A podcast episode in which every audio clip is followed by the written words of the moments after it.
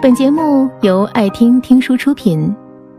如果你想第一时间收听我们的最新节目，请关注微信公众号“爱听听书”，回复“六六六”免费领取小宠物。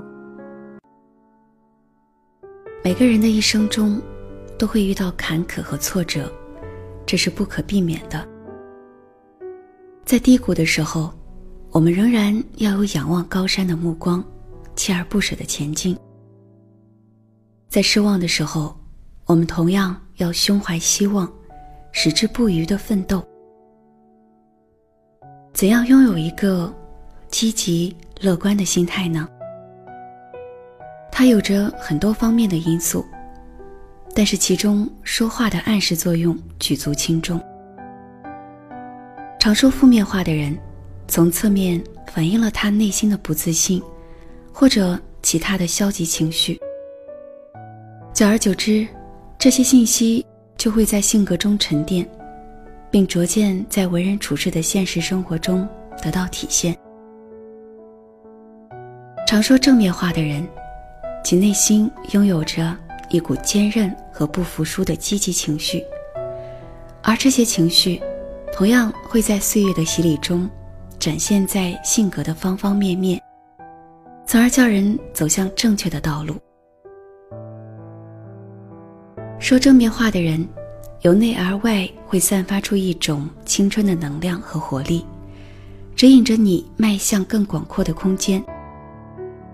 说正面话的人，同样也会让周围的人受到强烈的感染，共同营造一个积极、健康、进取的氛围，让生活充满了希望和阳光。在华成为小芳的男朋友之前，他还只是小琴和小芳另外一个部门的同事。但是后来，华一眼看上了小芳，一来二往，两人便谈起了恋爱。为了巴结小琴和小芳，华时不时的会请这两个人小聚。而在小琴的眼中，华也确实是个值得信赖和大方的人。华和小芳之间若有什么不方便当面讲的，也都会托小琴代为转达。经过小琴的不懈努力，华和小芳之间的感情越发的深厚了，以至于后来当小琴意识到自己纯粹是一个电灯泡时，不由得一阵阵的脸红。世上没有不透风的墙，两人恋爱的事。最终还是被小芳的父母知道了。他们以两家相隔太远为由，极力的反对两个人在一起。不得已，小芳被他们接回了老家，只为断绝他们两人之间的关系。此后，原本开朗的华变得郁郁寡欢起来。作为小芳的好友，小晴自然是见不得他们这样的。身边所有的人都不看好华和小芳，但是唯独小琴总是劝慰华说：“再等等吧，说不定他会千方百计的回来找你。”一个月后，事情果真出现了转机，小芳终于说服家里人回到了华的身边。看到小芳的那一刻，华热泪盈眶。后来。他们一起去了另外一座城市，生了一对龙凤胎。华和小芳的父母别提多开心了，日子就这么幸福的过了下来。多年以后，华在一次聚会上跟小琴特意说了声感谢，因为在当时他和小芳分开的时候，身边所有的人都劝他放手，而只有他坚持说要他等他回来。事实证明。他的劝慰非常正确，要不然华真的会后悔一辈子的。从内心来说，我们每个人都渴望得到别人的鼓励，尤其是在人生低谷的时候。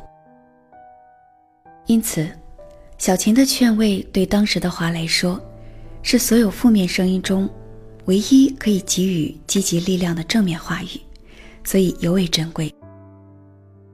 小琴的正面劝慰，依然是维系华与小芳之间感情的月老红线。正是他的这些话，让华与小芳终于在万千阻碍中看到了前路的光明，并最终走上了人生幸福之路。全球首屈一指的个人成长权威人士伯恩·崔西说：“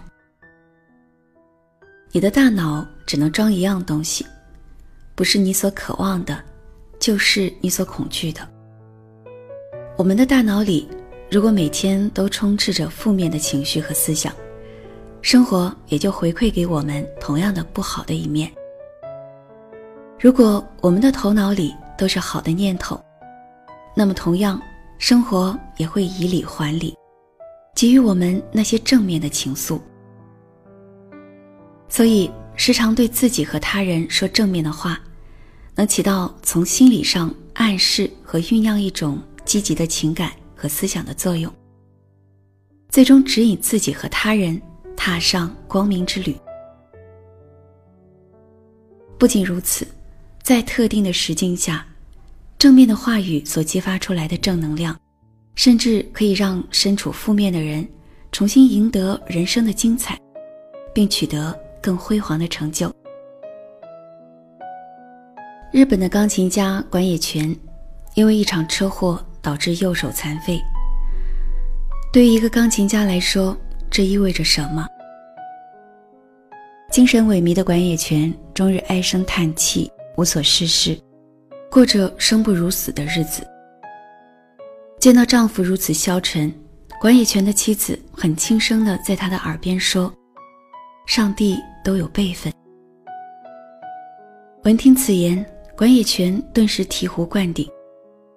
从此，他走出心理上的负面阴霾，用左手弹起了钢琴，并最终成就了辉煌的事业。朱莉在小的时候，每次上体育课，只要一跑步，就铁定落在队伍的最后。为此，她十分沮丧，却又不知该如何是好。这时，他的母亲鼓励他说：“孩子，不要伤心。”你要往前看，以后凡是要跑步，你都盯着你前面的一个人，并力争超过他就行。他深深地记住了妈妈的这句话，并始终一以贯之。很快，当一个学期快要结束的时候，他的跑步成绩已经处于全班的中游水平了。不仅如此，他同样将妈妈的这句激励的话。充分的利用到了学习和生活中，一路坚定的沿着一条正确的路走了过来。当从北京大学毕业后，他又获得了哈佛大学的全额奖学金，每一步都走出了精彩。人生路上不会始终顺顺利利，以积极的心态拥抱生活中所有的奇遇。任何时候，正面语言的力量都会让你完成救赎与自我救赎的蜕变。而当你能以此改变自己的时候，也就主宰了自己的命运。本节目到此就结束了，感谢各位的收听和陪伴。更多精彩内容，请关注微信公众号“爱听听书”。回复六六六，免费领取小宠物，也欢迎你收听今晚的其他栏目。我们明晚见，晚安。